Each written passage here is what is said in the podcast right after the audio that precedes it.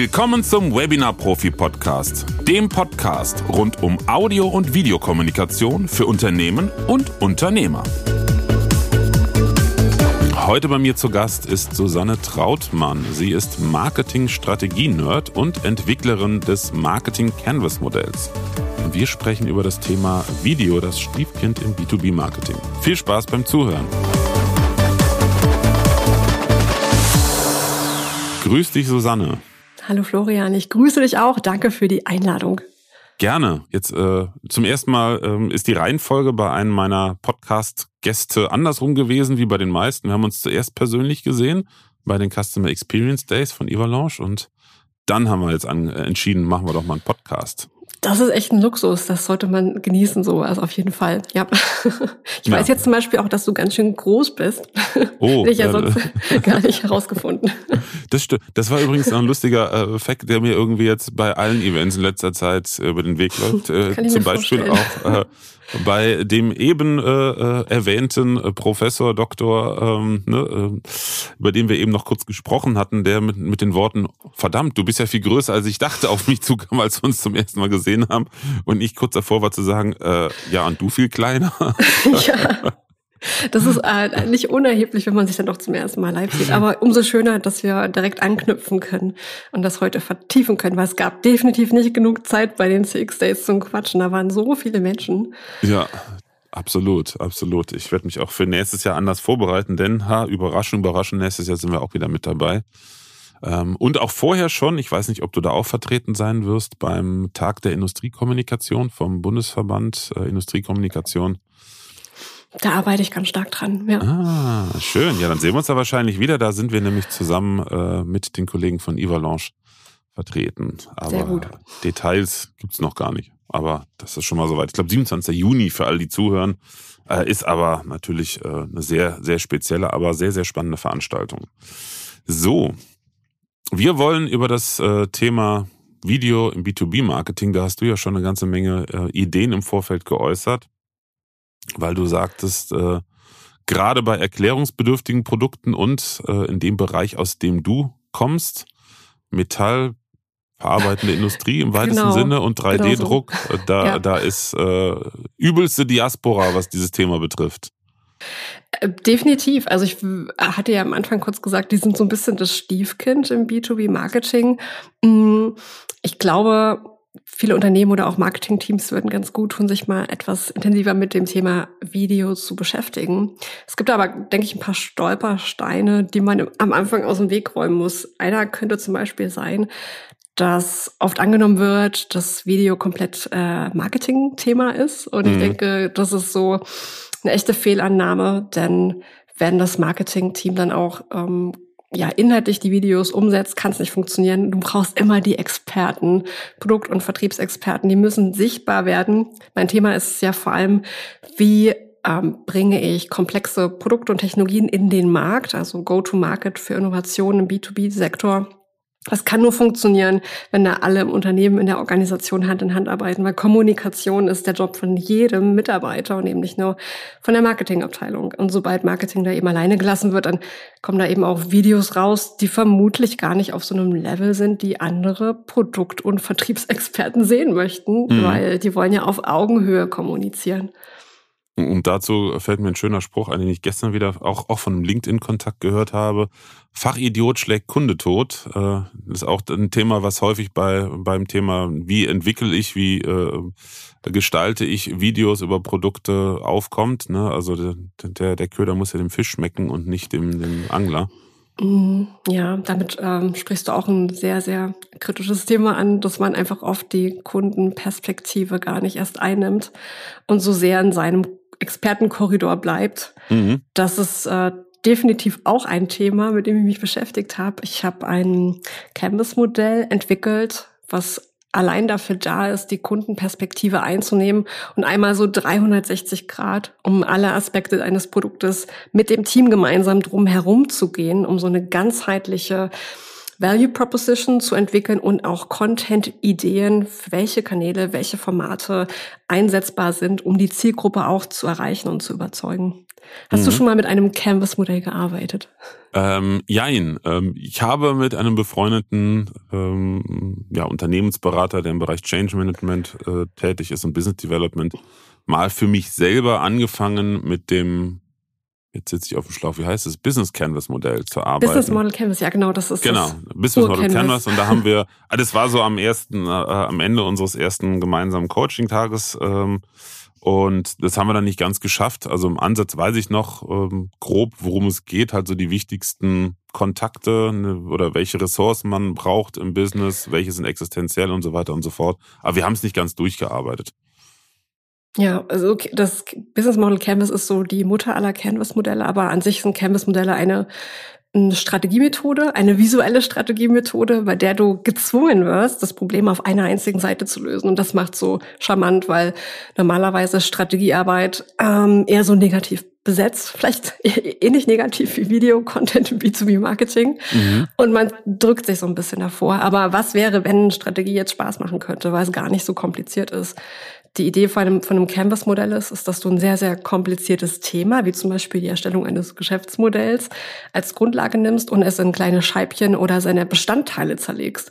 Und dass du dann diese Felder, also diese kleinen Bausteine des Problems Stück für Stück bearbeitest. Und du fängst mhm. an mit dem leichtesten, arbeitest dich dann mit dem Wissen des einen Feldes zum anderen vor. Und am Ende hast du ohne so das, also ohne großen Schmerz äh, dir das Thema erschlossen und siehst dann das Big Picture. Und du kannst auf alles herunterblicken und weil die Informationen über, unter, nebeneinander im Canvas stehen, passiert noch im Gehirn was ganz Spannendes. Man kann dann nämlich so leichter so Querverbindungen herstellen, ähnlich wie bei Mindmaps. Und du fängst dann einfach an, so ein bisschen hin und her zu springen und siehst neue Dinge in einem anderen Zusammenhang. Das ist mhm. sehr, sehr spannend. Es gibt mittlerweile Millionen von, naja, tausende von Canvas-Modellen, glaube ich, für das Thema Change, für das Thema Projektmanagement, für das Erstellen von Value Propositions. Und ich habe eines erstellt für das Thema Go-to-Market im B2B-Kontext. Also wie kann ich ein komplexes Produkt, eine komplexe Dienstleistung oder eine echt schwer erklärbare Technologie so an den Mann oder die Frau bringen, dass ich sehr, sehr schnell den Product Market Fit finde. Also Product Market Fit bedeutet, ich erziele eine Nachfrage für eine Kernzielgruppe, die versteht, warum sie das Produkt kaufen möchte. Mhm. Und anfangs habe ich gedacht, das ist vor allem relevant für Innovation.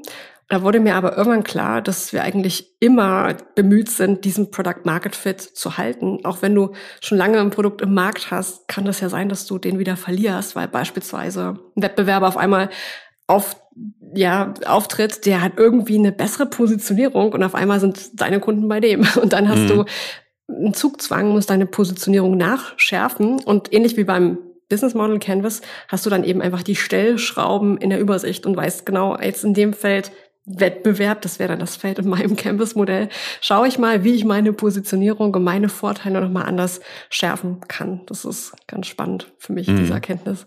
Ich merke auch gerade, dass das auch für mich sehr interessant klingt, weil ich mich gerade auch oder wir uns gerade auch in einer ähnlichen Situation befinden, mhm. nämlich in dem Schärfen der Positionierung und äh, Schärfen des Angebotes, Zielgruppe genauer bestimmen.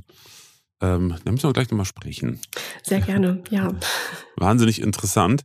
Äh, aber interessant ist auch, äh, du hattest äh, mir noch die Tage geschrieben, ja, spannend ein Thema, wo wir auch, was, was da rein gehört und genau an dieselbe Kerbe schlägt, ist, ähm, ich habe vorgestern, glaube ich, bei LinkedIn eine Umfrage gestartet zu dem Thema, warum Unternehmen im Mittelstand immer noch nicht Videokommunikation nutzen und noch nicht erkannt mhm. haben, welche Vorteile es gibt. Die Ergebnisse, die da bis jetzt rausgekommen sind, ich, die die, die, die Antworten halten sich in Grenzen. Ich glaube, zehn habe ich erst. Ähm, aber da sind neun schon mal nur auf eine, auf eine Antwort, die ich vorher schon kannte. Keine Ahnung. Man hat einfach keine Ahnung, dass es das gibt, was die Vorteile sind. Also man, die meisten sind noch gar nicht mal so weit, dass die, wie ich ursprünglich dachte, Angst vor der Produktion der Technik haben. So weit sind die noch gar nicht. Die haben noch nicht mal eine Ahnung. Ähm, das meine ich jetzt gar nicht despektierlich, sondern sie haben schlicht und ergreifend keine Ahnung. Sie wissen nicht davon, dass man mit Videokommunikation in vielen, vielen Bereichen eines Unternehmens, Marketing ist ja nur einer, sehr, sehr viele Vorteile hat und einen großen Nutzen auch. Gerade in der jetzigen Situation, wo Unternehmen im deutschen Mittelstand mal anfangen müssen, gerade in den Branchen, denen es so gut ging seit vielen Jahren oder Jahrzehnten, mal wieder anfangen müssen, ein bisschen was mehr zu machen, um ihre Umsätze zu sichern. Ist vielleicht auch ein, ein bisschen so ein Teufelskreis, dass es überhaupt so weit kommt, weil man natürlich, wenn man anfängt, Marketing zu machen, ja erstmal mit der Toolbox, die man hat, arbeitet. Da hat man ja selten das coole Video-Equipment von Anfang an so verfügbar und dann konzentriert man sich eben auf das Schreiben von Blogbeiträgen oder von E-Books oder Whitepapern oder Infografiken oder Social-Media-Beiträgen. Und man ist irgendwie mehr so bei dem geschriebenen Content. Dann hat man vielleicht noch im Hinterkopf, ja, irgendwann machen wir mal ein Image-Video und dann suche ich mir eine Videoagentur und hat irgendwie dieses Thema Video, das habe ich selber auch in meinem Kopf lange Zeit so falsch besetzt ich finde es eigentlich faszinierend, wie viele Videoformate es gibt und wie man sie strategisch einsetzen kann.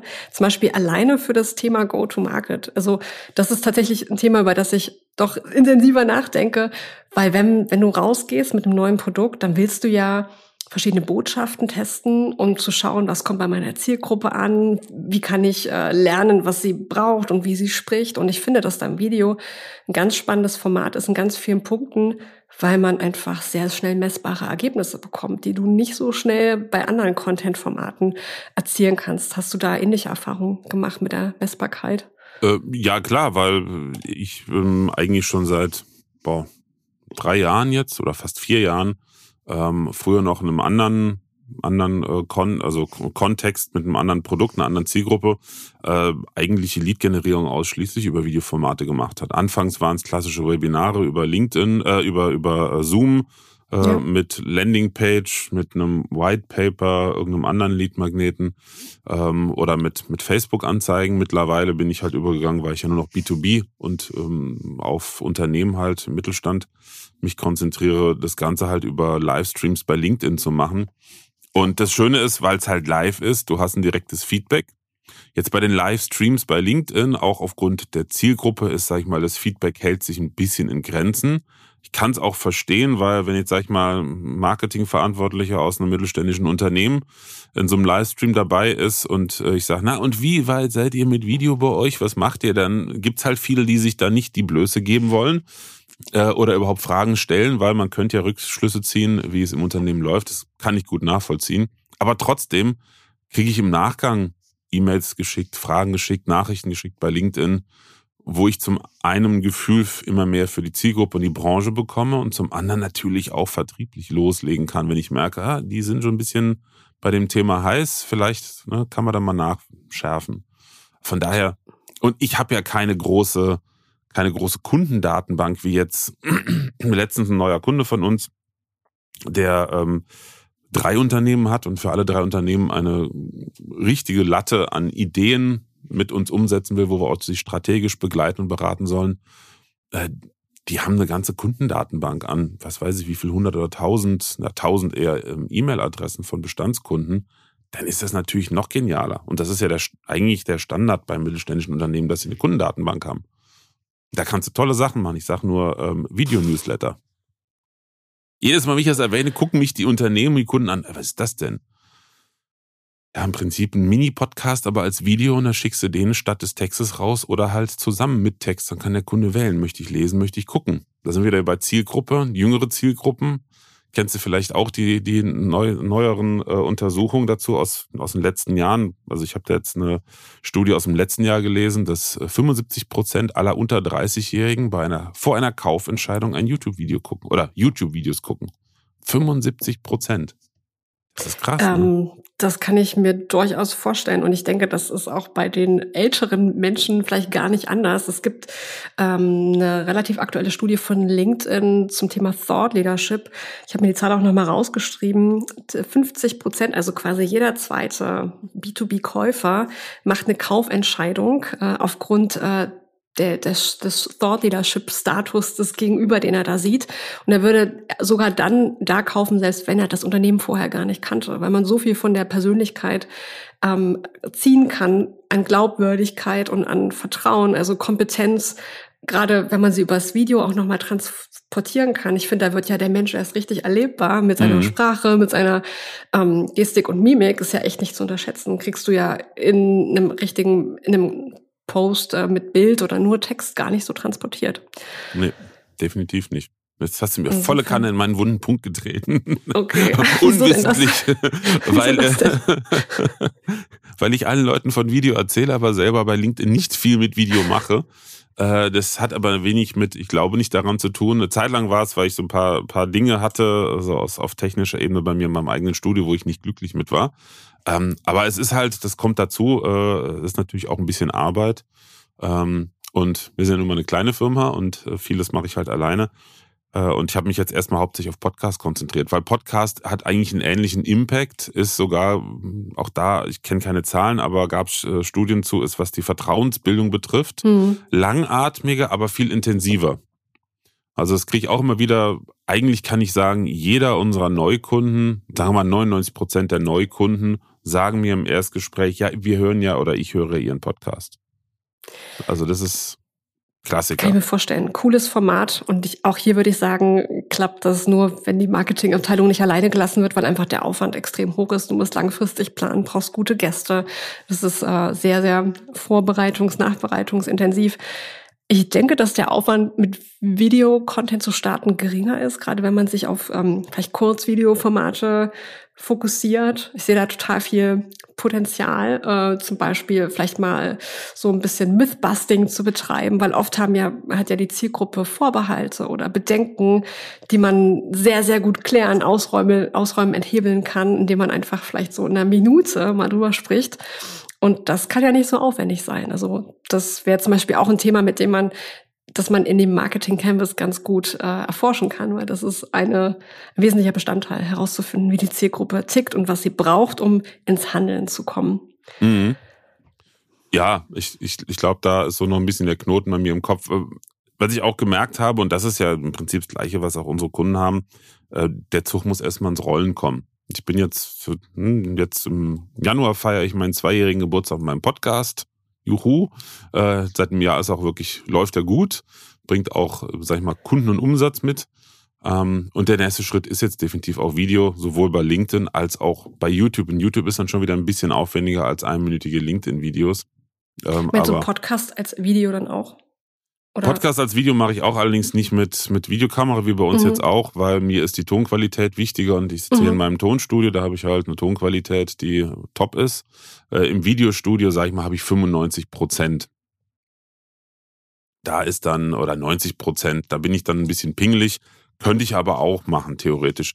Äh, allerdings habe ich meine Podcasts auch äh, vollautomatisiert äh, veröffentlicht bei, bei YouTube. Das heißt, es wird einfach die, die Covergrafik genommen und eine Wellenform drunter und das dann als Video bei YouTube ausgespielt. Ja. Auch, auch selbst darüber ohne Bild habe ich schon Leads generieren können. Definitiv. Also da sind wir auch bei einem wichtigen Thema bei Video, äh, gerade im Marketing, die Zweitverwertung von Content. Das ist auch so ein Mythos dass viele denken, ähm, okay, jetzt muss ich für LinkedIn was produzieren, dann für TikTok. Gut, wobei TikTok stimmt, da muss ich muss man extra machen. Aber LinkedIn, YouTube, dann muss ich einen Podcast extra aufnehmen. Ja, ein Video-Newsletter muss ich ja auch nochmal neu aufnehmen. Stimmt ja gar nicht. Du kannst ja ein Video aufnehmen und ziehst dir die Sachen raus, die du für die vier verschiedenen Formate brauchst.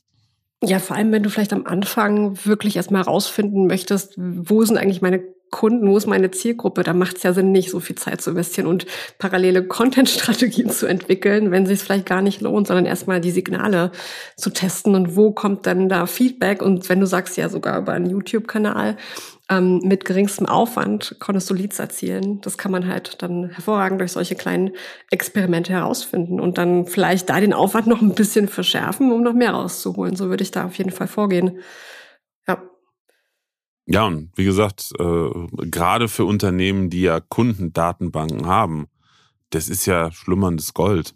Also da kann man ja so viel machen. Also allein im Live-Video-Format, ich, also was würde ich dafür geben, wenn ich 5000 Kundenadressen jetzt hätte, denen ich regelmäßig in Videoformate live ausspielen könnte? Am besten noch, wenn du verschiedene Zielgruppen hast. Ne, also wenn du ähm, nicht nur eine homogene Zielgruppe hast, sondern zwei oder drei unterschiedliche Käuferschichten und da noch äh, verschiedene Formate ausspielen kannst. Wie wichtig glaubst du ist der Faktor Talent für Videocontent? Ähm, nicht viele Menschen sind ja so von ad hoc bereit, äh, sag ich mal, aktiv zu werden und äh, da äh, ja ähm, direkt ähm, im Video, weiß nicht, zu moderieren oder vor die Kamera zu treten. Kann man das lernen oder braucht man da ein Naturtalent für? ich, also ich bin, ich, ich weiß es, dass man es lernen kann. Ich habe es ja selber auch gelernt. Plus, äh, ich kenne ja einige Kamera- und Moderationscoaches, äh, die das auch immer wieder beweisen. Plus, wir haben es selber gelernt, wir haben ja, oder erlebt, wir haben ja viele Jahre für einige namhafte Konzerne und Unternehmen das Thema äh, Training digitalisiert oder interne Kommunikation über Videoformate, die wir mitentwickelt haben. Und da war es auch bis auf die Produktionen, wo von der Partnerfirma, eine Trainingsfirma, mit der wir gearbeitet haben, Trainerinnen und Trainer das Ganze moderiert haben, waren es eigentlich immer Experten aus den Unternehmen. Mhm. Also ich erinnere mich noch sehr gut an ähm, einen äh, Kandidaten vor der Kamera, der war äh, Vertriebsbereichsleiter und sollte irgendwie äh, Adressdatenbank, Nutzung und Verwaltung mit Excel erklären in dem Video. Und der, der, die Kamera lief noch nicht mal, da war der durchgeschwitzt, der arme Kerl, weil er sich so verrückt gemacht hat, ne? Im Konzernkontext, Druck, äh, mit äh, Kolleginnen und Kollegen äh, standen vor der Tür, so, die haben wir zum Glück immer alle rausgeschmissen und gesagt, der muss, die müssen alleine arbeiten vor der Kamera. Lange Rede, kurzer Sinn, wir haben den dann durchgecoacht und nach einer Dreiviertelstunde war der entspannt und hat einfach normal geredet. Weil das Thema, die Kamera läuft jetzt, ne, war ausgeblendet und hat einfach mit Äs und Ös, was halt dazugehört, gearbeitet. Und wir sind jetzt keine, also meine Frau ja auch noch nicht, wir sind ja keine professionellen äh, Auftrittscoaches. Wir haben es einfach nur aus unserer Erfahrung heraus äh, die Situation aufgelockert und einfach auch die Vorstellung aus dem Kopf rausgenommen, dass es perfekt sein muss. Im Gegenteil, also die Dinge, es waren häufig so Kommunikationsvideos ähm, von hochrangigen äh, äh Management-Positionen, ähm, sag ich mal jetzt mal ganz vorsichtig, bevor die sich selber wiederentdecken, äh, die das dann perfekt haben wollten und die Videos waren grausam. Weil das war wie ein Roboter, ne, weil auswendig gelernte Texte und und und. Und das ist das, was heute viel, viel wichtiger ist. Dann ist halt ein Ö drin und man stottert mal und ist ein bisschen unsicher, aber es ist authentisch. Weil du willst ja den Menschen erleben. Ansonsten kannst du ja, und das wird noch wichtiger werden in Zukunft, kannst du ja ein KI-generiertes Video auch bald nehmen. Ne? Von Würdest daher, du sagen, dass dann die, die Qualität des Videos, wenn man jetzt Qualität mal jetzt nicht mit Bildqualität betrachtet, sondern die inhaltliche Sprech Sprechqualität etc., ähm, die ist die ist viel wichtiger als äh, die, äh, die technische Qualität. Also, dass man wirklich diese Authentizität in den Mittelpunkt stellt, mehr als dass das Video technisch, optisch, visuell perfekt ist. Abhängig vom Format, ja. Also alles, was mhm. mit Social Media zu tun hat, definitiv. Bei LinkedIn würde ich jetzt schon wieder sagen, nicht mehr. Okay. Ähm, der nächste Punkt ist, es wird ja immer äh, viel äh, proklamiert, gerade in Social Media, da ist die Qualität völlig wurscht, Hauptsache authentisch und schnell. Ähm, der Punkt ist aber, wenn ich dann hingehe als, als Vertreter eines Unternehmens und nicht nur mich repräsentiere, sondern auch das Unternehmen. Und ich bin in der Lage, qualitativ technisch einen draufzusetzen im Vergleich zur Mitbewerberschaft. Das fällt sofort auf. So, also die, die ähm, Zeiten, wo Content ist King, also nur der Inhalt zählte und die Qualität der technischen ähm, Darbietung relativ egal war, die sind vorbei. Und das ist nicht nur auf meinem Mist gewachsen, weil ich aus der Technikecke komme, sondern das ist das, was wir von unseren Kunden regelmäßig gespiegelt bekommen, weswegen die auch zu uns kommen, weil sie sagen, wir möchten professionalisieren, weil schlecht und schnell machen ja alle schon. Ne? Und äh, es bringt mir nichts authentisch super Inhalte zu liefern, wenn die Leute nach 30 Sekunden aktiv oder innerlich, also passiv abschalten, weil sie nichts verstehen. Gutes Beispiel. Mich hat vor drei Stunden heute völlig aus dem Nichts hier aus dem, auf dem Festnetz jemand angerufen, der angeblich LinkedIn-Kontakt von mir ist. War er dann nicht, kam später raus noch besser. Wollte mir was verkaufen, Thema Ernährungsberatung und sonst was. Da bin ich gar nicht mal abgeneigt gegen. Witzigerweise auch ein Thema, wo ich mich gerade mit beschäftige, dachte ich mir, kannst du dir anhören? Ich hatte nach 30 Sekunden keinen Bock mehr. Wieso? Der hat mit Lautsprecher telefoniert. Ich finde, respektloser geht's einfach nicht. Ich habe den nicht verstanden. Ich habe dreimal gesagt, ich verstehe dich nicht. Mhm. Hast du einen Lautsprecher an? Nee, ich habe ein Headset. Sorry, ich habe gehört, dass er einen Lautsprecher anhatte. Also jüngere Generation, Handy auf den Tisch gelegt, losgequatscht. Muss ja gehen. Ich habe ihn nicht verstanden. Habe ich gesagt, du, kein Bedarf, ich verstehe dich nicht, tschüss. So, und äh, ich krieg das auch immer wieder mit von Teilnehmerinnen und Teilnehmern von Webinaren, die sagen, wenn ich sie darauf anspreche, ist ja bei dem Thema, wir sind ja gerade was, was Tonqualität betrifft. Videoqualität sind wir subjektiv äh, eigentlich objektiver. Also du erkennst sofort bei zwei Bildschirmen, welcher Bildschirm einen Grünstich hat. Erkennst du sofort, jeder Laie. Ich stell dir zwei Paar Lautsprecher hin, ein Paar für 10.000, eins für 100. Dir wird schwer fallen zu sagen, welches der Paare des 10.000 Euro Lautsprecherpaars, weil wir sind unheimlich subjektiv bei der Hörempfindung. Was wir aber äh, verstehen können, ist A, wenn wir einen Vergleich haben.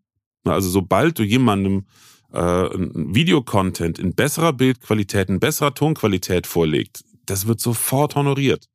Man kann auch brutal sagen, die meisten Menschen haben sich an Schrottqualität in den letzten Jahren gewöhnt. Durch Zoom, durch Teams. Und wenn du sie darauf ansprichst, also wie gesagt, mir geht es jetzt nicht darum, das Thema Technik so weit vorne zu schieben, aber es ist immer wieder das Gleiche. Wenn ich den Finger in die Wunde lege und sage, seid oder sind Sie wirklich zufrieden jetzt mit ähm, Ihren Verkaufsgesprächen äh, oder Ihren Livestreams, die Sie über Zoom machen? Sind wirklich zufrieden? Ich meine, Zoom ist ja nur wirklich Kackqualität, muss man einfach sagen. Es ist noch nicht mal HD, Teams schon gar nicht. Und dann streamen die meisten über Zoom auf YouTube und LinkedIn, natürlich, weil sie nicht wissen, wie es anders geht. Deshalb verstehe ich es auch. Aber du gehst mit einer reduzierten Qualität auf eine Plattform, die eigentlich eine höhere Qualität könnte. So, und wenn man den Leuten dann die Frage stellt, kommt sofort, ja, uns nervt das auch total. Und uns nervt auch total, äh, dass wir immer wieder das Feedback bekommen, die Leute können uns nicht gut verstehen. Na, also wenn man darauf hinweist, äh, wird das Thema ganz schnell bewusst. Und um da wieder zurückzukommen, wenn du da besser bist als die breite Masse, das fällt sofort auf und du hebst dich ab. Und dann kannst du super authentisch sein, weil es auch rüberkommt. Das ist, äh, das sind ja zwei Fakten auf einmal. Also einmal die akustische Klarheit, aber ich denke, vorher hattest du auch noch was zum Thema Inhalt und klare Gedankenstruktur, Argumentation gesagt. Ich glaube, das ist mindestens genauso wichtig, dass man sich im Vorfeld Gedanken macht, was ist meine Botschaft? Ich glaube, die Sicherheit, ja. die Sicherheit im Auftreten, in der Sprache, in, in allem kommt, wenn du weißt, was du sagen möchtest und warum. Wenn du dir vorher Gedanken drüber gemacht hast, wenn die Botschaft und die Fakten dann immer wieder die gleichen sind, dann, wenn alle im Team das Gleiche im Endeffekt sagen, das nicht mehr variiert und man dann unisono in dem Markt so auftritt, dann entsteht ja erst eine gute Positionierung. Und da sehe ich auch ganz viel Nachholbedarf, das zu erarbeiten, weil man dann meistens erst, wenn man spricht, drüber nachdenkt, was man sagen möchte. Das Definitiv. sehr problematisch. Das ist so, ähm, der, die, die Begrifflichkeit stammt nicht von mir, sondern von einem altgedienten Trainer, mit dem wir vielen Jahren zusammengearbeitet haben. Ähm, das ist genauso bei, wir haben viele Trainingsvideos produziert und er sagte irgendwann mal, äh, passt auf, dass die vor der Kamera nicht ins Trainergequatsche abfallen. Also Gelaber. Mhm. Ich, ich kenne das von mir selber, von meinen Fachvorträgen, von meinen Vorlesungen an Hochschulen und so. Wenn du dann in deinem Thema drin bist, äh, wie der Transsibirien Express, der rollt, dann fängst du an zu labern. Also nicht, nicht, nicht äh, heiße Luft, sondern in Details und, und, und. Und äh, wenn man so ein bisschen Gespür für Menschen hat und nicht zu sehr in seinem Thema drin ist, merkt man dann irgendwie so die ersten Reihen bei der Vorlesung oder beim Vortrag langsam wegknicken. Ne, dann ist es aber schon zu spät. Und da ja. gebe ich dir recht, es ist ganz wichtig, A, dass alle das, die gleiche Marschrichtung haben, aber auch klar ist, in der Kürze liegt die Würze. Ne, und das geht zum Beispiel bei Video, wenn man selber produziert, am allerbesten, indem man mal eine Probeaufnahme macht von dem, was man machen möchte. Yep. Yep. Und sich dann seinen Sermon anguckt und dann in 99 Prozent feststellt, um Gottes Willen. Und dann sich überlegt, was schmeiße ich raus? Und da das sind wir wieder so beim, einfach. ja, und da sind wir wieder beim Punkt. A, das kann man üben, das kann jeder zu Hause üben mit seinem Smartphone. Das empfehlen wir auch immer, wenn wir mit Kunden zusammenarbeiten. Macht das erstmal, bevor er bei uns vor die Kamera kommt, weil wir zum Teil auch mit einem mobilen Studio rausfahren in die Unternehmen und da die ersten Schritte, die ersten Content-Inhalte mit denen produzieren, bevor sie ein eigenes Studio kriegen. Ähm, übt das erstmal zu Hause, spart Zeit und Geld. Aber auch dann, wenn man es selber macht im Unternehmen, ist der Vorteil, man kann viel mehr ausprobieren. Ne? Und deshalb, Video ist etwas, wo du sehr viel ausprobieren solltest. Ähm, auch Formate, wie sie angenommen werden, hast du eben gesagt. Und man hat ja relativ schnell ein Feedback. Ähm, und deshalb ist es so eminent wichtig, dass man es selber macht und nicht mit Videoagenturen. Ach, Nachbearbeitung, denkst du, da sollte man als Laie viel Zeit investieren in den Schnitt, in, ich weiß nicht, die, keine Ahnung, Einstellung der Farben, äh, Feintuning der, der, Kontraste oder denkst du, dass man Kannst da schon ja gute Qualität erzeugt? Nee, ne? Also, du, also, nee, nee, also wenn du eine normale, du nimmst eine Kamera, eine Systemkamera, eine, eine spiegellose Kamera, eine, eine digitale Spiegelreflex, ähm, haben ja viele schon, stellst dir irgendwo einen Raum, stellst ein Lämpchen hin und du filmst dann ist in 90 Prozent der Fällen ist das Kind schon in den Brunnen gefallen, weil, weil einfach, es fängt schon damit an, Kamera aufs Licht abstimmen, ne, sogenannte Weißabgleich. Das kennen neun von zehn Leuten gar nicht. So, das ist der eine Punkt. Und dann, wie willst du nachher auf einem Bildschirm, den du nicht kennst, beurteilen können, ob die Farben richtig sind? Äh, oder auch beim Ton Podcast. Also den Knaller, den ich gehört habe, ein großer deutscher Fachverlag wollte, ähm, hat uns angefragt, ob wir für sie, weil wir das halt auch mittlerweile anbieten, ähm, ob wir halt für sie mehrere Podcast-Formate nachbearbeiten. Und ja, haben wir drüber gesprochen und dann kam raus, die haben insofern ein Problem, weil aktuell wird es intern produziert und für einen Podcast brauchen die Mitarbeiter fünf Stunden. Und zwar von Beginn der Aufnahme bis der veröffentlicht ist. Fünf Stunden. Also wenn wir jetzt hier unseren Podcast fertig haben, brauche ich 20 Minuten, dann ist der online. Vielleicht nicht mit den Texten, aber dann ist der Audioteil online. Wieso? Weil ich einen festen Prozess habe mit Presets. Die kann ich noch anpassen. Ne? Du hast ein anderes Mikrofon wie andere Gäste, aber für mich ist alles als Preset fertig. Und ich schieb einfach den, den, den Audio-Content in die Pipeline rein, dann bin ich ratzfatz fertig. Und nur so funktioniert, funktionieren solche Formate. Auch wenn wir es für, für, für Kunden produzieren, ich lege einmal, weil das mein Thema ist bei uns in der Firma, die Klangeinstellungen fest. Dann schneidet jemand anders bei uns den Podcast fertig. Und dann wird er durchgeschoben in ein festes Format. Und das ist halt auch der Punkt. Wenn ich mit mobilen Kameras und sowas filme, wird das niemals funktionieren. Nochmal als Laie. Das ist genauso, wenn ich jetzt sagen würde, die Susanne ist nett, hat mir tolle Sachen über Marketing erzählt. Ich bin jetzt Marketer. Werde ich niemals sein. Ne, nur weil die Technik günstig ist, äh, kann man jetzt nicht äh, äh, selber die Details machen. Und das ist genau der Punkt, weswegen ein stationäres Studio auch so wichtig ist, weil da ist alles fest eingestellt. Also wenn wir Studios bauen, dann ist äh, die Kamera ist fest aufs Bild, äh, aufs Licht eingestellt. Deshalb muss ja auch der Raum abgedunkelt werden. Der Ton ist fertig eingestellt auf die Hauptprotagonisten. Das heißt Equalizer, Kompressor, alle Spielereien, die du selber äh, aus deiner musikalischen Tätigkeit auch kennst, die stelle ich alles ein. Das heißt, wenn die ein Video aufnehmen, dann ist es zu 90 Prozent von der Qualität fertig. Und den Schnitt machen sie ja selber, weil in unseren Studios gibt es zentral auf dem Tisch für die Referenten bedienbar ein Videopult. Da schneiden die die Kameras oder auf ihre Präsentation selber. Das heißt, die Videos sind nachher zu 85 bis 90 Prozent fertig und können eigentlich so veröffentlicht werden. Und ja, nur so kann Content-Produktion, egal in welchem Format in Unternehmen heutzutage funktionieren. Ja, die eigentliche Arbeit liegt ja dann auch teilweise schon im Vorfeld, die Interviewgäste zu finden und zu briefen, ähm, die Nachbereitung, vielleicht das, ähm, die Distribution des Podcasts ist ja dann vielleicht auch nochmal ein Thema. Ist aber auch ein Prozess. Ja, ist einmal ein Upload. Wenn du es einmal laufen hast, also okay. auch die Planung eines Podcasts, wenn wir jetzt bei Podcasts sind, äh, das, das äh, A und O beim Podcast ist die Planung. Und auch da nur den Prozess und die Strukturen einmal anlegen. Also ich habe es jetzt nicht, nicht, nicht runtergeschrieben für ja. uns jetzt intern, weil alle das wissen. Ähm, aber wir haben zentral auf Dropbox eine Excel-Datei liegen, da ist der, ist der Redaktionsplan drin. Das machen wir mit unseren Kunden genauso. Da weiß jeder zu welcher Zeit, was ist offen, dann gibt's Tabellen, äh, ist geschnitten, ist veröffentlicht, der Text ist fertig. Es ist ein, ein einfacher Prozess. Gibt es dann noch LinkedIn-Beiträge oder andere Beiträge auf anderen Plattformen zu veröffentlichten Episoden? Das kann man ja noch ganz gut erstellen. Geht auch alles sehr schnell vereinfacht. Zum Beispiel okay. kleiner Hack. Ähm, mhm. YouTube-Veröffentlichung und ein Vorschauvideo für LinkedIn. Das machst du mit Headliner. Headliner zieht automatisch neue veröffentlichte Podcast-Folgen von Apple Podcast, nimmt die Grafik, du musst vorher eine Grafikvorlage bei Headliner anlegen und dann nimmt die Tonspur und das Coverbild, packt das in die Platzhalter, die ich vorher definiert habe, haut das raus mit einer Wellenform, die sich synchron zum Ton bewegt, als YouTube-Video. Nimmt den Beschreibungstext von, von meinem Podcast bei Apple Podcast. Der ist jetzt für die Suchmaschinen bei, bei YouTube nicht so toll.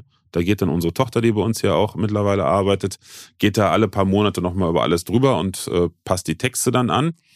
Ähm, dann ist YouTube, ohne dass ich einen Handschlag tue, circa eine Dreiviertelstunde nach Veröffentlichung des Podcasts schon gegessen.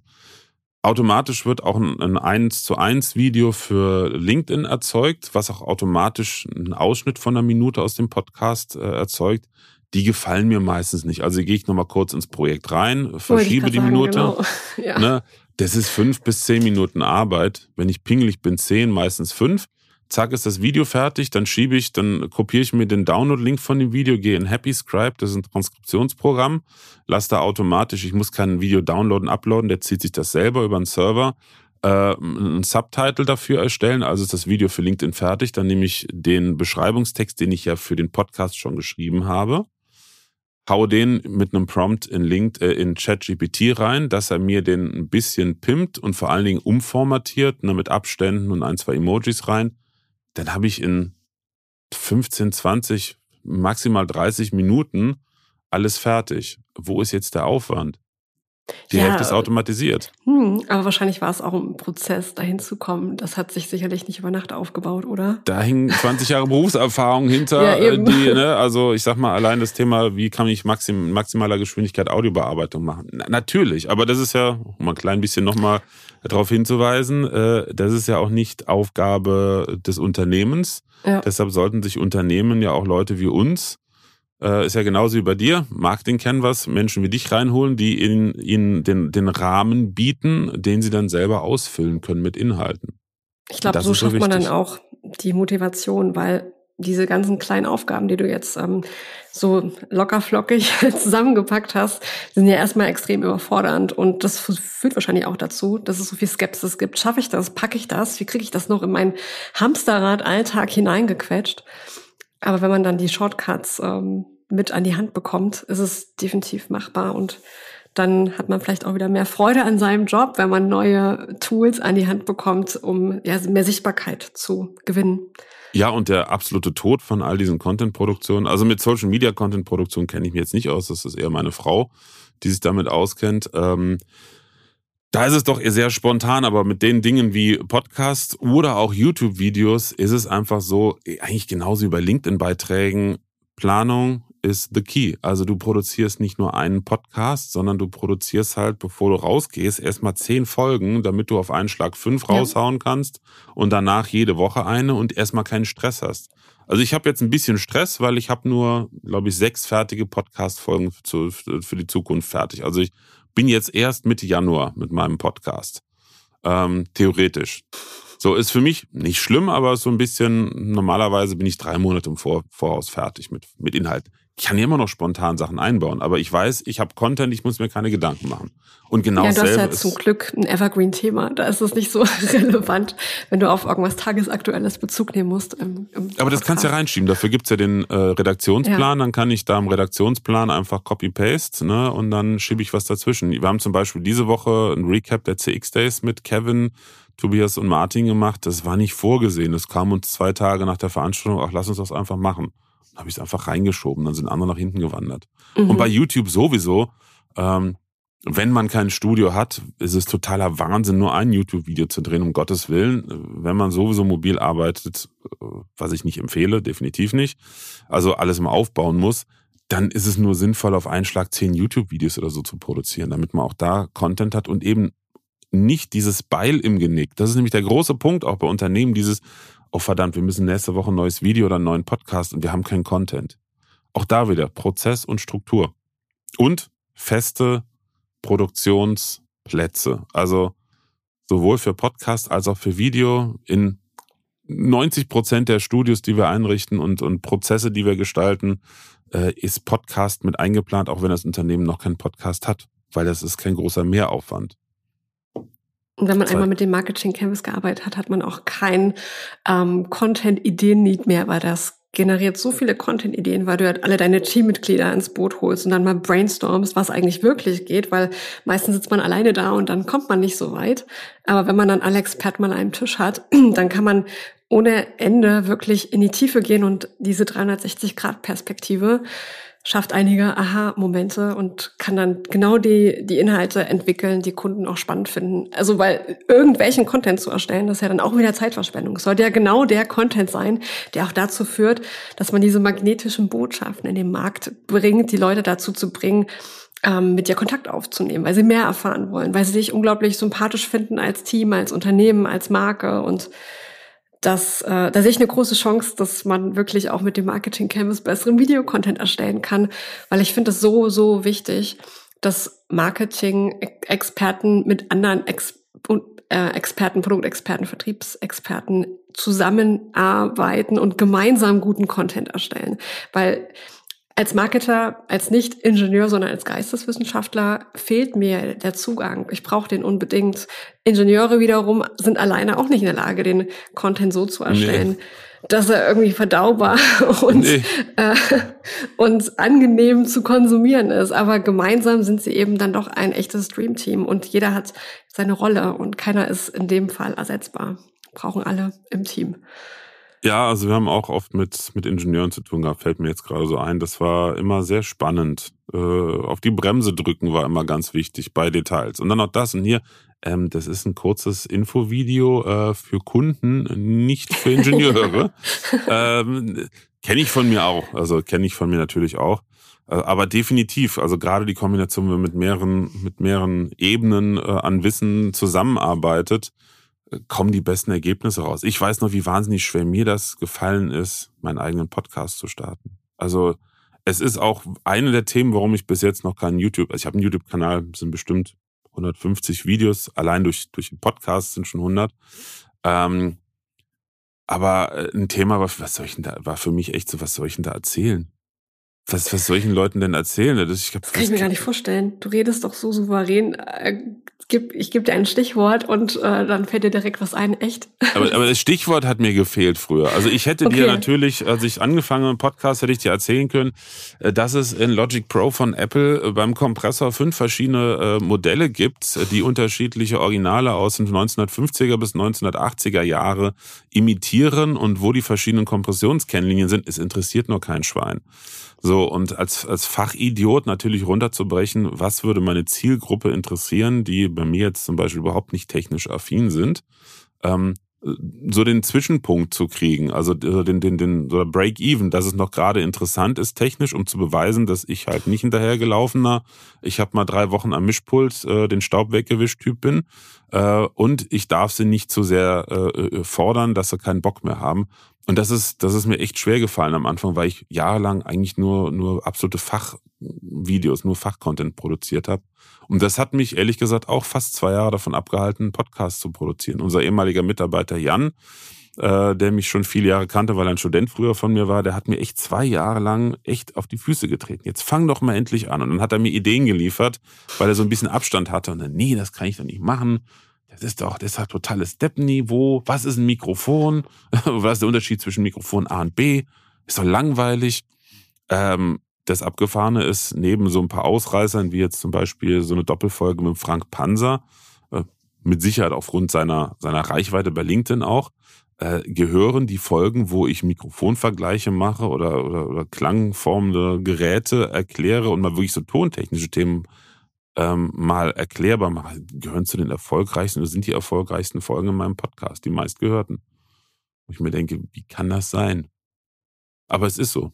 Selbst- und Fremdperspektive ist manchmal total verrückt, ne? wie man das so wahrnimmt.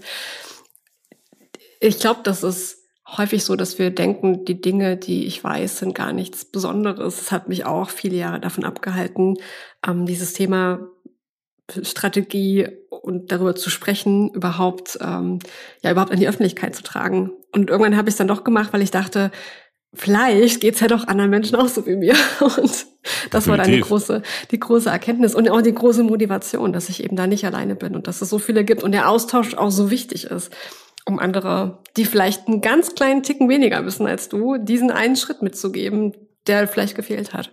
Oder das, einfach, sie wissen es, Entschuldigung, sie wissen es, und ja. du gibst ihnen nochmal mit, dass sie endlich damit anfangen. So, ja, so, so geht's mir häufig, ja. Genau, manchmal fehlt auch nur die positive Energie. Die kannst du auf jeden Fall sehr gut rüberbringen für das Thema. Ja. Das freut mich, vielen Dank. Ich bin jetzt auch gleich kurz davor, einen Podcast zu starten, wenn ich dich so, nicht dich so sprechen höre, wie einfach das eigentlich ist, ja. Ist es auch. Ich, meine, ich, ich kann ja so mal einen kleinen, kleinen, kleinen äh, Hin schon mal geben, dann, dann committe ich mich auch wirklich. Äh, ich plane, nein, ich werde, ich plane nicht, ich mache es. Ähm, Anfang nächsten Jahres ein einwöchiges Podcast-Bootcamp, um genau das Menschen halt zu ermöglichen, zu sagen, ihr, habt fünf Tage, jeden Abend gibt's eine Stunde mit mir. Videos die sind alle aufgezeichnet. Ich werde auch noch so ein paar allgemeine Videos, ne, wie richtig Podigy als Hoster ein und sowas äh, noch zur Verfügung stellen, damit die Leute halt in einer Woche sich committen und die ganzen Schritte halt kennenlernen. Ne? Also es ist einfach nur ein, die Hauptarbeit ist das einmalige Einrichten. Mit allen Kunden, mit denen ich das Thema durchgemacht habe, war die größte Hürde immer, oh, welches Mikrofon, Kopfhörer, welche Softwareplattform und und und. Und wie verknüpfe ich das alles und wo fange ich an und wo höre ich auf? Ja. So, und das äh, werde ich in den fünf Tagen, ich habe so Programme in anderen Bereichen schon öfters gemacht, äh, einfach durchgehen mit dem Ziel, dass wer dann am letzten Tag anfängt umzusetzen, wirklich eine Woche später seinen Podcast am Laufen hat oder die ersten Folgen fertig hat. Ähm, wollte ich, also war jetzt nicht eine originäre Idee von mir, sondern weil mich so viele Leute darauf angesprochen haben und gesagt haben, wie macht man das eigentlich? Ich finde super, finde es richtig klasse. Auch gerade so im neuen Jahr mit den ganzen vielen neuen Vorsätzen für Podcasts, die vielleicht so an Silvester entstehen. Und äh, ich denke mal, die ersten zwei Januar, also ich plane jetzt die zweite Januarwoche, da haben die meisten halt einfach noch Zeit. Ne? Also vor Weihnachten brauchst du sowas nicht zu starten, hat keiner einen Kopf dafür, aber zweite Januarwoche, da sind alle noch so ein bisschen, bisschen ruhiger. Da das ist eine das sehr, sehr schöne Idee, die ganzen, ähm, die ganzen Themen mit Fragezeichen in so einem Bootcamp zu verpacken und dann leicht verdaulich mit anderen, die, die auch nicht klarkommen. zusammen in der Gruppe, sehr gut. Ja, und wie gesagt, es ist, es ist ja, wenn du einmal alles laufen hast, ist es, ja, wenn man drin ist, denkt man, es ist nicht so schwer. Wenn man den Überblick nicht hat, ist es nicht so schwer. Da habe ich gerade kürzlich was Schönes gelernt, die vier Stufen der Kompetenz. Die mhm. erste Stufe ist unbewusste Inkompetenz. Wir machen alles falsch, haben wir keine Ahnung davon. Die zweite Stufe ist die bewusste Inkompetenz. Wir machen alles falsch und wir wissen es auch, können es aber nicht ändern. Die dritte Stufe ist die bewusste Kompetenz. Wir machen die Dinge jetzt richtig, müssen aber immer dran denken oder Checklisten durchgehen. Und die vierte Stufe, wo wir in unseren Themen auch drin sind, ist die unbewusste Kompetenz. Alle sagen, boah, das ist so kompliziert. Und du sagst, wieso? Das ist doch ganz einfach. Ja. Es ist, das ist wunderschön und total logisch. Sehr schön. Ja. Ist nicht auf meinem Mist gewachsen. Ich äh, hab's bei Dirk Kräuter gesehen, die Tage. Alles klar. Ähm, ist wahrscheinlich auch von irgendwelchen Professoren oder Experten entwickeltes Modell.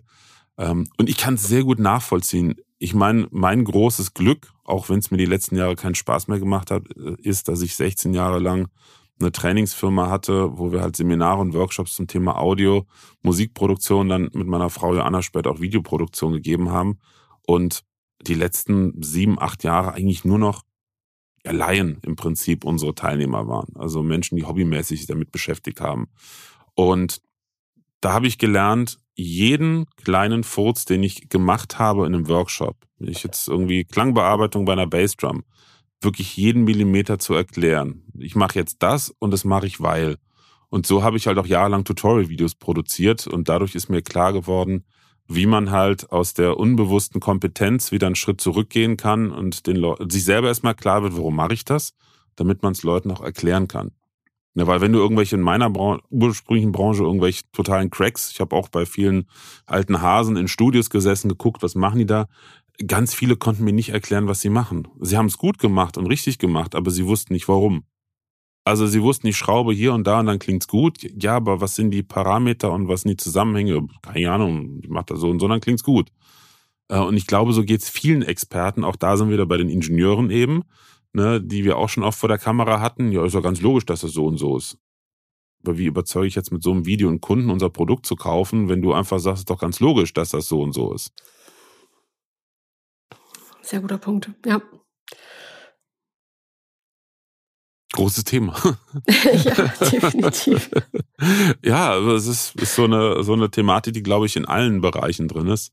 Ähm, da kann man definitiv mit Video oder auch mit Podcast echt unheimlich viel machen, weil es halt im Vergleich zu Schriftform oder Schrift und Bild viel, viel mehr Informationen in kurzer Zeit liefert. Plus, du kannst die Persönlichkeit der Menschen transportieren portieren. Jedes Unternehmen lebt von den Menschen, die dort arbeiten. Die machen den Unterschied. Klar, das ist auch die Marke und das Produktspektrum. Aber ich würde auch sagen, die Personenmarken in dem Unternehmen zahlen unheimlich auf die Marke eines Unternehmens ein. Und wenn du sie sichtbar machst und erlebbar machst, ob nun im Podcast oder im Video, das ist schon mal ähm, eine ganz, äh, ein ganz anderes Level, als wenn man nur die Schrift äh, zur Verfügung hat. Ja, und äh, das, das, der nächste Punkt ist äh, im Vertrieb auch noch. Wie oft lese ich bei LinkedIn, dass Vertriebler sagen, ja, das ist einzig Wahre, wir treffen uns persönlich oder wir telefonieren. Gibt es ja auch genug andere, die es genauso sehen wie ich, obwohl ich ja kein Vertriebler bin, aber rein logisch nach menschlicher ähm, Logik. Ähm, also ich finde Telefonieren jetzt nicht so sexy. Ich kenne viele Leute, die es auch nicht so. Ich telefoniere gerne und viel, aber um einen Kunden kennenzulernen, da ist Telefonieren jetzt nicht wirklich sexy, weil das ist, ist einfach nur auf der Audiospur. Je nach Qualität der Verbindung kriegst du auch nicht viel Emotionen rüber, weil du dich zu sehr konzentrieren musst. Da sind wir wieder bei Sprachqualität. Mhm. Ich kann auch hier nicht, und da ist es wieder spannend, gerade für Maschinenbau oder andere äh, Branchen, wo wir große erklärungsbedürftige Produkte, die ich jetzt nicht mehr eben in die Tasche packen kann, haben. Äh, oder natürlich, das kriege ich von vielen Vertrieblern mit, wo langsam das Thema, wie können wir Kosten einsparen, auch relevant wird. Da kann ich sehr, sehr, sehr, sehr viel mit Video abdecken. Ne, der Klassiker, bevor ich jetzt meine Außendienste in ihrem Bereich jeden Tag durch die Gegend gurken lasse, äh, mit äh, vielleicht gibt's ja was Terminen, die finde ich erschreckend, es ja immer noch gibt, kann ich die ja erstmal im Vorfeld die Kontakte über einen Videocall kontaktieren lassen, um auf der nächsten Stufe nach einem schriftlichen Erstkontakt mal abzuklären, hat das überhaupt Potenzial, dahin zu fahren? Und das kriegst du ja viel eher raus, wenn du die Leute schon mal siehst, weil am Telefon können die Leute auch viel erzählen und du kannst ihnen schon einen Mehrwert bieten, sie überzeugen. Du sagst, ja, ich zeig mal gerade hier, so sieht das dann aus, ne, unser Produkt. Kannst am Telefon nicht machen. Am Telefon musst du sagen, ich muss, ich schicke ihnen da mal was oder ich schicke ihnen einen vorbei. Und da ist, weil du äh, ganz am Anfang auch sagtest, das Umdenken ist so wichtig, man ist so festgefahren. Da ist in Deutschland der Vertrieb so festgefahren. Noch dieses, nein, wir müssen rausfahren oder wir telefonieren. Ja, das sind halt ihre Kunden, ne? Das ist, äh, das muss ja erstmal raus, äh, dass es noch andere Wege gibt und dass das Video ja eigentlich 24-7 für dich arbeitet oder der Podcast und dass es nicht davon abhängig ist, dass du jetzt da wirklich in diesem einen Augenblick da bist und dass der Kunde, der dir zuhört, das auch gerade in dem Augenblick versteht und der Richtige ist. Weil ist es alles dokumentiert, kann das ja jeder sehen und vielleicht Menschen, die, an die du gar nicht gedacht hättest, finden es auch noch. Das ist ja gerade der, Zauber vom guten Content Marketing oder Inbound Marketing. Genau, genau. Und, und, und dann, wie gesagt, die nächste Stufe, das Ganze live zu machen. Also du kannst ja live auch viel machen. Schönes Beispiel. Äh, wir haben jetzt gerade ein Projekt am Laufen für einen äh, EMS-Betrieb, Electronic Manufacturing Service. Wir machen Platinenherstellung, teilweise auch Geräteentwicklung, äh, elektronische Geräte und Bau. Ähm, und für die ist das super spannend. In der Branche ultra konservativ, haben sie uns erzählt. Da sind die totaler Vorreiter, dass sie auf Videokommunikation setzen. Und zwar, um auch Kunden, die weit entfernt sind oder aus dem Ausland kommen, auf mhm. sie aufmerksam zu machen oder auch das Unternehmen zu repräsentieren oder auch mit den Kunden Absprachen zu treffen. Also deren Ziel im, im nächsten Step, im ersten Step kriegen sie erstmal ein kleines Studio für, sag ich mal so, 80 Prozent der Formate, die sie abbilden wollen, aber im Step danach möchten sie gerne auch Kameras in der Produktion wird dann noch interessant, so mit Thema Betriebsrat, aber das, äh, glaube ich, haben sie sich schon mit beschäftigt. Da sollen auch nicht unbedingt Personen gezeigt werden. Das ist auch nicht veröffentlicht, sondern für eins zu eins Calls mit Kunden, dass man sagen kann, Herr Meier, Sie haben hier gerade einen Auftrag äh, in Höhe von 40.000, 50.000 Euro platziert. Äh, gucken Sie mal, wir eh schon gerade sprechen und Videocall. Sehen Sie da hinten, ich schalte mal gerade in die Produktion, ich zoome mal gerade ran, sehen Sie, da sind Ihre Platinen, die fahren jetzt gerade in die Bestückung und dann sehen Sie, wie viel Wert wir darauf legen, dass bla bla bla oder ne, und so weiter und so fort. In der heutigen Zeit, wo du ja um Kunden wieder anfangen musst, nicht zu kämpfen, aber wirklich zu buhlen, das ist ja die hundertprozentige äh, Wertschätzung für einen Kunden. Nicht einfach zu sagen, ja, wir sind jetzt gerade dabei und machen. Ja, das ja, sind Ideen, das die, die hat kaum ein Unternehmen. Ja, oder User-Generated Content kann man auch so viel mehr rausholen, wenn man Kunden oder zufriedene Kunden oder auch zufriedene Partner dazu bringt, dann einfach Anwendervideos zu zeigen und in Testimonials über die gute Zusammenarbeit zu sprechen. Ich glaube, es gibt kein Format, was noch mehr Vertrauen schafft, als wenn ja zufriedene Kunden darüber sprechen, was gut gelaufen ist, warum es gut gelaufen ist. Ja. Und auch da wieder, man kann ja gerne kopieren. Es gibt Branchen, die nicht alle, aber ähm, doch zum Großteil extrem gut mit solchen Formaten fahren. Also wenn ich mal gucke, die ganze Coaching-Branche, da gibt es auch viele Hyopies, wahrscheinlich sogar mehr als gute, aber äh, die, die sehr erfolgreich damit sind, die haben wahnsinnig viele Testimonial-Videos auf ihren Landingpages. Das ist richtig heftig. Muss wohl irgendwo dran liegen. er hat wahrscheinlich einen guten Grund. Genau. Äh, und die haben ja Teams, die genau wissen, was sie machen, weil interessanterweise in der Branche die ganz Großen, die da mitspielen, äh, was so Themen betrifft, ganz weit vorne sind und ganz modern sind. Warum nicht nachmachen als Unternehmen? Gerade in der konserva konservativen Branche. Das verstehe ich immer nicht. Äh, da ist es so einfach aufzufallen. Ja, ja, und sich zu bedienen an Erfolgsstrategien aus anderen Branchen sehe ich ganz genauso. Letzten Endes äh, ist alles eigentlich schon da. Wir schauen nur nie über unseren Tellerrand oder wie Uwe Seebacher sagt, wir müssen drüber aus dem Teller hinausspringen. Genau, ja. Das war in seinem Vortrag bei den CX Days auch so. Jumping out of the box statt. genau äh, ne? so. Definitiv. Resident ja. out of the box, das wäre gut, ja. Ja, ja, also der, der Einwand, der häufig kommt, ist dann, ja, ähm, ja, wir wissen nicht, ob wir da so eine Akzeptanz bei unseren Kunden haben. Mhm. Ja, wie war das nochmal? Den Mutigen gehört die Welt? Ja. Die Angsthasen werden Beamte? Also, sorry. Dafür ja, ist man nicht ist Unternehmer, ne? Absolut das Leben ist auch zum Experimentieren und Testen da. Wenn man einfach alles so macht, wie das alle anderen machen, kann ich schon mit ziemlicher Gewissheit sagen, dass das vermutlich jetzt nicht zu einer starken Positionierung führen wird. Das ist dann der Grund, warum alle Maschinenbau so zu blauen Logos greifen und sich wundern, dass man mhm. ja diese ganzen blauen Logos auf dem Messen nicht mehr voneinander unterscheiden kann. Das Zum äh, Beispiel. Ja. Oder man hat sich einfach dran gewöhnt, wie mir meine Kontakte, ja. die in der Branche tätig äh, sind, im Vertrieb, äh, immer wieder erzählen. Man hat sich halt in den letzten 25 Jahren daran gewöhnt, äh, wie auch in anderen Industriezweigen, dass Vertrieb heißt, es sitzt eine Reihe von Menschen im Büro, guckt aufs Telefon und wartet auf den Anruf, der auch ja. regelmäßig kam. Und wer hat mir das gestern, nee, vor ein paar Tagen hat mir auch noch ein Vertriebsexperte aus meinem Netzwerk gesagt, die meisten Vertriebsabteilungen und auch Marketingabteilungen äh, in der deutschen Industrie können überhaupt kein Marketing, keinen Vertrieb. Zumindest nicht proaktiv. Weil die, durch die fetten Jahre der letzten 20, 25 Jahre man gewohnt war, dass es halt sehr viel Inbound gibt und man gar nicht so viel sich bemühen muss, ähm, Kunden wirklich zu begeistern, zu akquirieren oder auf sich aufmerksam zu machen. Sichtbarkeit ist in vielen Branchen gar nicht nötig gewesen in den letzten Jahren.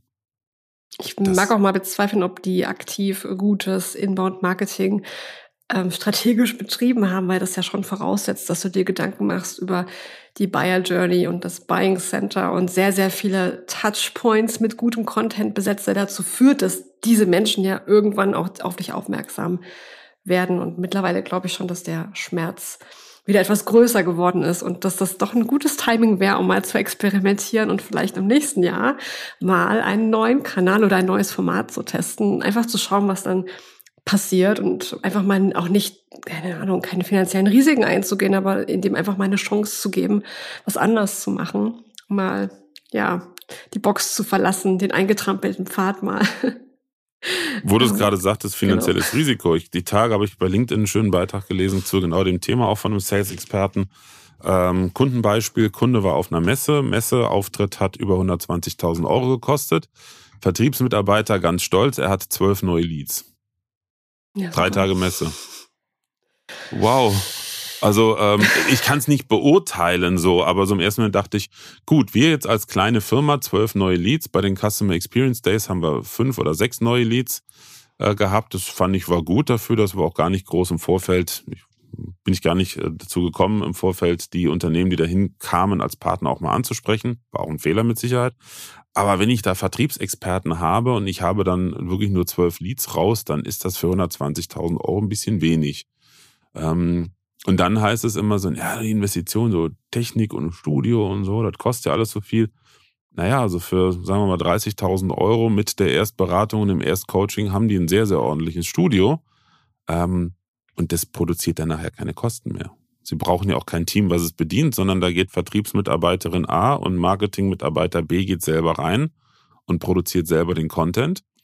Ähm, da ist außer Strom nichts mit laufenden Kosten. Da können sie experimentieren und tun und machen, wie sie wollen. Währenddessen beim Messen ist halt dieses, das haben wir immer schon so gemacht. Das hat bis Absolut. jetzt auch funktioniert. Ja, das sind dann die seltsamsten Gründe, aus denen man dann zu einer Messe geht, aber meistens, weil man ja letztes Jahr schon da, da gewesen ist und man möchte nicht den Eindruck erwecken, dass es einem finanziell nicht mehr gut genug geht, um wieder auf dieser Messe auszustellen. Aber ist es das richtige Format, fragt sich dann leider keiner. Und ich finde es auch so, abstrus, dass man bereit ist, so hohes Budget zu investieren in einen Vertriebskanal, der so auch so schlecht oft vorbereitet oder im Nachhinein genurtured wird. Das ist echt total verrückt. Warum ist das so? Aber es ist der Klassiker auch im B2B-Marketing. Mhm. Ja. Ja, du, ich, ich kriege natürlich auch ganz häufig Gegenwind, so nach dem Motto, ja, so Schwarz-Weiß-Malerei, das ist ja Blödsinn, wieso sollte man die Messen abschaffen? Nein, darum geht's ja gar nicht. Also geht's dir mit Sicherheit genauso wenig wie mir darum, ja oder nein, sondern es geht darum, zu gucken, dass man vielleicht nicht immer dasselbe macht, sondern es durch andere Dinge, durch andere Formate, wie halt das Thema Video ergänzt. Weil einfach, äh, ja, es sehr viele Möglichkeiten bietet, Kosten einzusparen und ganz andere Käufergruppen auch zu erreichen. Ne, und Kostenersparnis ist ja ein Thema, was immer wichtiger wird. Und ja. es gibt Branchen, kann ich schön aus meiner alten Branche sagen, die ist zwar völlig im Eimer, aber zumindest technologisch äh, ist die Musikbranche viele, viele, viele Jahre anderen Branchen voraus gewesen. Also da kann ich spannende äh, äh, ähm, äh, Märchenabende oder Erzählabende drüber machen, was ich da schon erlebt habe. Also selbst hier die die Firma Waldorf, äh, in deren ehemaligen Firmenräumen wir hier sitzen, die es auch immer noch gibt, ein bisschen woanders mittlerweile, die haben in den 90er Jahren zum Beispiel Netzteile für einen Teilchenbeschleuniger, ich glaube, an der Uni in Köln gebaut. Ähm, ursprünglich sollte das Siemens machen. Siemens war technologisch damals nicht in, in der Lage, die Präzision zu liefern, die hier eine 30-Mann-Klitsche geliefert hat. Die technologisch einfach zehn Jahre weiter war, weil die Musikbranche damals so wahnsinnig innovativ war und auch jetzt immer noch ist. Es gibt in Deutschland keine Fachmesse mehr für die Musikbranche. Die Musikmesse äh, ist schon vor Corona ziemlich im Eimer gewesen, weil eigentlich schon alles digital lief. Und durch Corona hatten sie dann, sag ich mal, eine schöne ähm, Exit-Strategie. Äh, es, es gibt nur noch die NEM-Show in den USA zweimal und dann war es das eigentlich. Wieso? Weil man da technologisch und auch vom, vom, von der Strategie so weit ist, dass man erkannt hat, wir brauchen diese Messen nicht mehr. Wir kriegen auch anders die Kunden ran, sei es durch kleinere Hausmessen oder durch ganz, ganz viele Online-Formate, weil die Kunden sich doch mittlerweile eh viel lieber im Vorfeld schon digital informieren und sehr gut informiert dann auf Messen gehen. Ja, das ist ein sehr guter Punkt, weil oft wird ja dieser Punkt, der persönliche Austausch ist so wichtig, dann als Grund, die Messe, die Messe zu veranstalten oder zu besuchen, herbeigezogen. Aber eigentlich hätte es die Fachmesse die, oder die, die Fachkonferenz genauso getan weil da findet der Austausch ja eigentlich statt und auf einer normalen Handelsmesse selbst hast du ja gar nicht so viel Quality Time zum Sprechen. Das ist ja meistens eigentlich nur ein großer Stress für alle Beteiligten. Ja, also, also ich finde, dass Messen nicht so viel Spaß machen, aber ich, ähm, das ist halt auch so ein unglaublich kleinteiliges Organisationsdrama, so eine Messe vor- und nachzubereiten. Und auch da ist Marketing halt auch ziemlich alleingelassen, weil man da eben auch den Input der vielen Vertriebsexperten braucht und Produktexperten, damit dann am Ende mehr als zwölf Leads bei rauskommen im Idealfall. Ja, das ist, das ja. ist schon, schon wahr. Also Tja. haben wir doch heute erschlossen, dass es sich absolut lohnt, das Thema Video für den Bereich Go-to-Market, für erklärungsbedürftige Produkte, vor allem im Maschinenbau und der metallverarbeitenden Industrie nochmal genauer anzuschauen, weil man keine Ideen hat, wo man startet, welchen Content man erstellt, dann lohnt sich das Brainstorming mit dem Marketing Canvas. Dann diskutiert man äh, strategisch, wie man seine Kunden glücklich machen kann, welche Inhalte Aha-Momente auslösen und diese magnetischen Botschaften bringt man dann am besten über eines von so vielen Videoformaten rüber, die es ja eigentlich gibt. Wenn man sich mal mit dem Thema beschäftigt, bemerkt man, dass das so viel von Livestream über ich weiß nicht, Erklärvideos, über Kurzvideos, über Interviewformate. Es ist eigentlich so facettenreich und man kann sich damit wahrscheinlich hervorragend positionieren und vom Wettbewerb abgrenzen, wenn man ein Format findet, was dann auch besonders gut zum Team passt. Vielleicht sind es ja zum Beispiel Interviews mit Branchenbezug, wo man dann Fachthemen diskutiert, aber in einem, keine Ahnung, mal nicht drei Stunden lang, sondern nur in zehn Minuten oder was weiß ich. Ja, das, ich würde mich sehr freuen, wenn wir heute vielleicht äh, ein paar Menschen dazu motivieren konnten, sich mal mit dem Thema wieder auseinanderzusetzen und das äh, nochmal ganz aktiv jetzt wieder auf die Agenda zu setzen. Das ist ein sehr schönes Schlusswort, liebe Susanne. Da will ich auch gar nichts zu groß sagen. Ausnahmsweise sage ich mal gar nichts, bin sprachlos, äh, weil es einfach passt, definitiv. Ja, in diesem Sinne, ähm, an alle, die zugehört haben, Zuhörerinnen und Zuhörer, vielen Dank, dass du dabei warst. Hat mir großen Spaß gemacht. Danke für die Einladung. Gerne. Und danke, dass ich deine Gitarrensammlung am Anfang noch mal sehen durfte. Das war sehr, sehr interessant. Ja, die, die, die lässt sich schwer ver, ver, äh, verdecken hier im Hintergrund im Studio. Deine Gitarren- ähm, und Basssammlung, genau. Genau, du bist, glaube ich, die Erste, die den Unterschied zwischen Gitarre und Bass kannte schon mal. Das ist schon mal sehr gut. Äh, gute Qualifikation. Ja, das liegt daran, dass ich selber auch Bass spiele. Das ah. habe ich dann gleich erkannt. Oh, oh. Eine, äh, du bist quasi die, die, das Einhorn unter den Musikern. Eine Bass spielende Frau. Das ist extrem selten. Ja, und Geige. Also witzigerweise habe ich am Anfang gedacht, EADG ist ja super, dann muss ich auch Bass spielen lernen. Und dann wurde mir klar, der ist ja in Quarten gestimmt und nicht in Quinten, aber dann war es schon zu spät. Und ich habe dann einfach trotzdem weitergemacht und finde es eigentlich ganz cool, diese beiden verschiedenen großen Instrumente, die so viel Kontrast erzeugen. Ja, das ist, kenne ich. Äh, wechseln mal von Gitarre auf Bass. Da denkst du so, oh, ja. äh, Grobmotorik. Und dann so nach dem dritten Song Bass, oh ja, jetzt ist schön. Dann gehst du auf Gitarre und denkst dir so, i, das ist ein Kinderinstrument, ne? Also wenn man sich so vom Baseballschläger zurückgewöhnt auf, äh, keine ja, Ahnung. Ja, genau, ich weiß, was du meinst. Das ist sehr, sehr äh, fies. Geige ist ja noch krasser, vom Bass auf die Geige. Herzlichen Glückwunsch. Mm, naja, da hat man zum Glück ganz andere, also seine Hände ganz anders im Einsatz. Aber ich habe beispielsweise so einen Mini-Bass und der hat mm. also ein ganz überschaubares Griffbrett und da komme ich super gut mit. Habe ich klar. auch da. Da hinten ist auch einer ein Mini-Bass. Ach. So ein Short Scale, so ein, warte mal, ich hole mal hier. Ja, das ist Podcast, mal. das ist live. Vor allen Dingen, man sieht ihn nicht. Das ist das Beste daran. Ja. Ich reiß mir erstmal den Kopfhörer von der Nase. Also Florian ist jetzt gerade mit seinem Drehstuhl weiter in den Raum hineingerollt. Genau. Live jetzt kommt er zurückgerollt. Oh ja, der ist wirklich süß. Für fehlende, hier, da, das ist, das ist ein Minibass. Der oh, der ist voll süß, echt. Der war gar nicht teuer, der hat 100 Euro gekostet. Den Namen kann man jetzt ja nennen, das ist ja nicht schlimm, das ist JD vom Music Store, aber den gibt's exakte morgen genauso auch vom Thomann von der Hausmarke. Äh, du glaubst gar nicht, wie viel, auf wie vielen Produktionen dieser Bass ist. Also auf wie vielen Produktionen ich diesen Bass gespielt habe. Also einfach nur, weil ich es wissen wollte, weil der ist ja ganz normal gestimmt, der klingt auch normal, selbst mit den Standardseiten, die drauf sind, was man ja normalerweise nicht machen sollte. Aber ich mache ja gerne Dinge, die man nicht macht. Ähm, und weil ich einfach zu faul war, neue Seiten drauf zu machen, also der Bass ist ungefähr so groß wie eine E-Gitarre. Also ist echt ein Mini-Kinderbass. Funktioniert hervorragend. Ja, cool. Manchmal ja. braucht man eben auch gar nicht, äh, gar nicht so viel, um loszulegen. Ne? Vielleicht sind wir dann nochmal beim Thema Video. Genau, beim Thema Thinking Outside of the Box. Ne? Genau, es braucht gar nicht so viel. ist die beste Zeit zu starten ist einfach jetzt. Genau das. Sehr schön. Ja, dann äh, wünsche ich dir einen wunderschönen Tag. An alle Zuhörerinnen und Zuhörer auch da einen wunderschönen Tag. Vielen Dank fürs Zuhören. Und ich freue mich natürlich an alle, die auch eine Bewertung hinterlassen bei Apple Podcast in schriftlicher Form. Das ist immer ganz schön. Äh, leider, das heißt leider, aber ähm, viele Bewertungen gibt's da nicht, aber nicht nur bei mir nicht, weil das ist natürlich ein bisschen aufwendig, aber es ist halt einfach toll, weil dadurch der Podcast natürlich ein bisschen mehr hochkommt und natürlich dadurch auch viel mehr Menschen ähm, den Content bekommen und dadurch natürlich auch äh, Input, Impressionen äh, und Hilfe erfahren. Ja, in diesem Sinne wünsche ich eine schöne Restwoche und bis zum nächsten Mal. Tschüss. Ciao, ciao. Präsenz war gestern. Online ist heute.